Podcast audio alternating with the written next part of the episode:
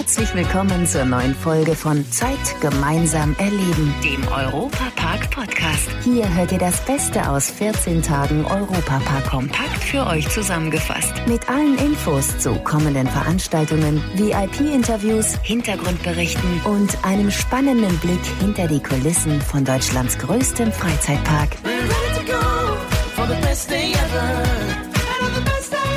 Hallo liebe Fans des Europaparks, schön, dass ihr wieder bei uns seid. Mein Name Matthias Drescher und ich freue mich riesig, euch heute über die wiedereröffnete Kultattraktion des besten Freizeitparks der Welt so einiges erzählen zu können.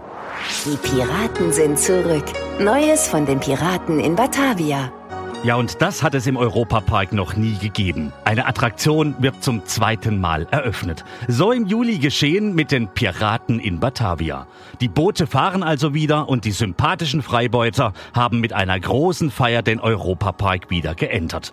Die ursprünglichen Piraten in Batavia wurden ja bereits 1987 eröffnet und entwickelten sich dann ganz schnell zu den Lieblingen der Europapark-Fans. Im Mai 2018, beim Großbrand komplett zerstört, wurden sie jetzt wieder mit vielen Details und einer neuen Story aufgebaut. An die erste Eröffnung in den 80er Jahren erinnern sich Thomas und Michael Mack von der Parkgeschäftsführung sehr gerne zurück.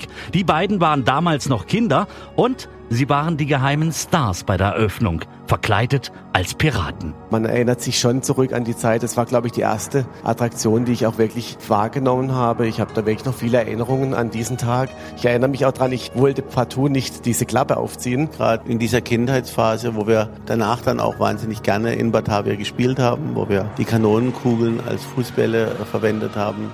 Fast schon ein Déjà-vu gab es dann gut 20 Jahre später. Denn Michael Max Sohn war bei der Wiedereröffnung auch als fröhlicher Pirat dabei. Ja, für den Vater gibt es glaube ich nichts Schöneres, wenn der Sohnemann dann heute auch das Bild macht, das ich vor doch über 30 Jahren gemacht habe.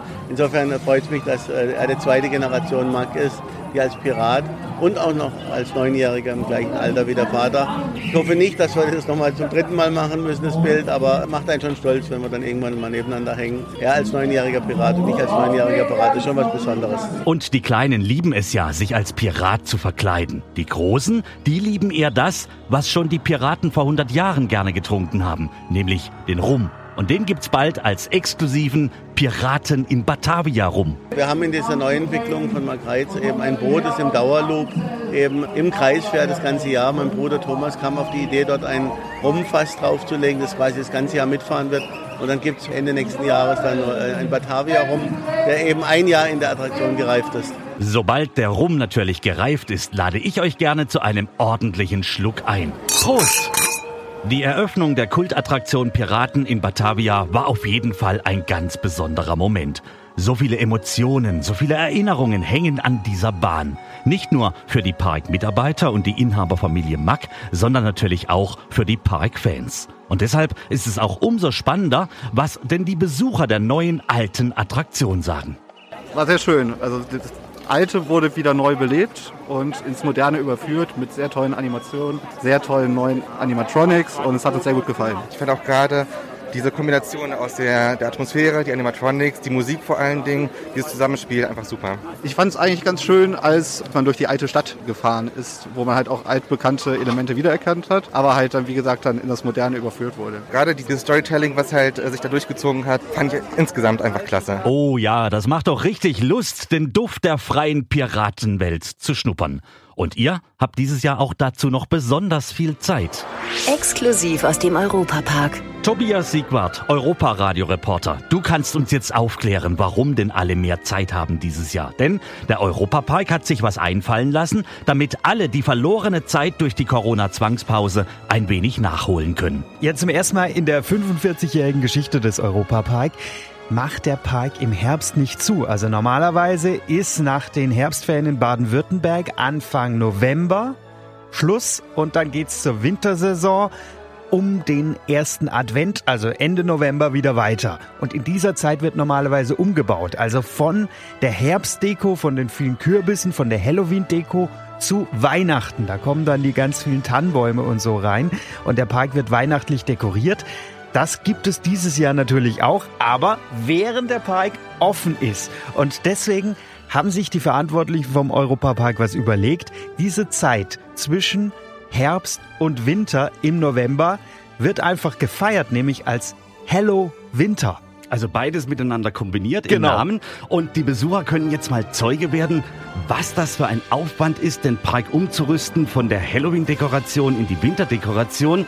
Und äh, ich denke, das ist auch eine Herausforderung für die Mitarbeiter des Parks. Auf jeden Fall. Und ich, ich muss da selber dann mal hin, weil ich, ich wollte schon immer mal sehen, wie die da tausende Tannenbäume durch den ganzen Park schleppen und den Park dann einmal auf links drehen, beziehungsweise auf Weihnachtsmodus. Und es ist auch perfekt für so Leute wie mich, die sich nicht wirklich entscheiden können, gehe ich jetzt an Halloween, gehe ich jetzt im Herbst oder gehe ich in, äh, im Winter an Weihnachten in den Park. Da hast du einfach beide Jahreszeiten auf einmal. Und das ist natürlich traumhaft schön, wenn man diese Entwicklung mal beobachten kann. Wir sind alle gespannt, wie das letztlich funktionieren wird. Und ich bin mir aber sicher, dass auch daraus ein Event gemacht wird, weil wenn der Europapark was in die Hand nimmt, Tobi, dann hat das ja auch wirklich Hand und Fuß. Aber echte Attraktionen sind so gut wie alle geöffnet. Es gibt zwei Ausnahmen. Atlantica Super Splash. Die Wasserachterbahn, die ist zu, weil da ja das große Riesenrad aufgebaut werden muss. Und auch das Fjord Rafting, denn hier entsteht ja die Winterwelt mit der großen Eisfläche und dem Winterdorf. Aber dafür wird's günstiger im Eintritt. Mit Hello Winter könnt ihr euch also dieses Jahr im besten Freizeitpark der Welt so oft ihr wollt richtig austoben. Und wenn ihr dann schon mal da seid, besucht uns doch einfach noch in unserem neuen Studio 78 in der französischen Filmstraße direkt neben dem Magic Cinema. Das Europaradio. Von da aus senden wir täglich live aus dem Europapark mit unserem neuen Europaradio. Dabei könnt ihr den Machern über die Schultern blicken, wie Live-Radio gemacht wird. Und gerne auch mal einschalten. Ihr findet das Europaradio unter europa.radio im Netz. In diesem Sinne, euch eine gute Zeit und wir freuen uns, wenn ihr uns zuhört. Das war der Europapark Podcast. Noch mehr Infos und Berichte aus Europa und Deutschlands größtem Freizeitpark gibt es jeden Tag beim Europaradio auf europa.radio und samstags vormittags auf Schwarzwaldradio. Bundesweit auf DAB Plus, per Web und in der App. Vielen Dank fürs Zuhören und bis zum nächsten Mal bei Zeit gemeinsam erleben, dem Europapark Podcast.